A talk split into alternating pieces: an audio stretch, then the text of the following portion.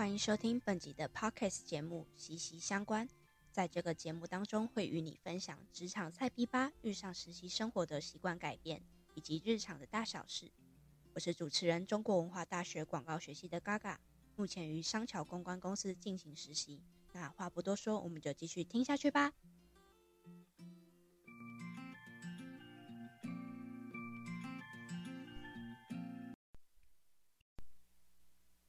回想起这一周，真是一个 Oh my God！不知道是不是我有采访的魔咒。进来实习后，目前采访了四次，只有一次是顺利的。周三的视讯采访，老板那边网络很不好，整个会议中间完全没办法聆听跟收看画面。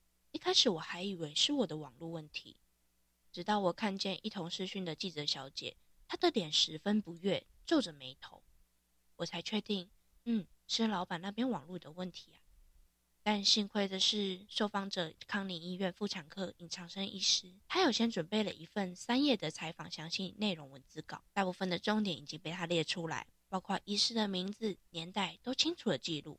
老板说，上一个受访的妇产科医师也有准备一份文字稿，后来才知道，原来这是他们妇产科的习惯，是个良好的传统。看着这个稿的时候，我认为这样做真的比较好。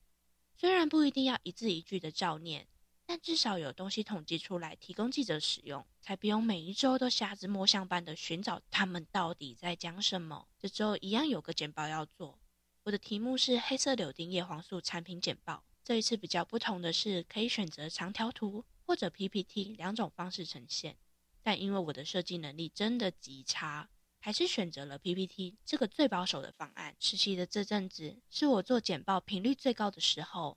以前在学校可能不会这么常做简报，所以常常会偷用过去的简报排版跟背景，觉得反正也不会被发现。但实习之后，每一周都在想排版跟背景，这也是我最头痛的事情之一。把自己的定位定在比较会制作图表跟归纳重点，撇除排版的问题。我还蛮喜欢做简报的啦。周二预先练习的时候，总教官建议我将产品加上 slogan。那天下班后一直在思考，到底要怎么生出一个具广告系特色的 slogan 呢？那天真的深刻体会，创意是需要等待的。从晚上六点一路放空到晚上十一点多，才终于想出来：黑黄呵护，尽量起步，黑色柳丁叶黄素，带你看见新世界。幸亏隔天报告的时候。大家都蛮喜欢我的标语。老板说，slogan 有梗，有广告系的特色，有记忆点。从看的角度出发很好。虽然想的过程中浪费了许多的时间，但我自己挺满意的。听完今天的 podcast 内容，是不是也对我的实习生活更加熟悉了呢？别忘了下礼拜五也会有一支最新一集的息息相关。我是主持人嘎嘎，那我们下次再见喽，拜拜。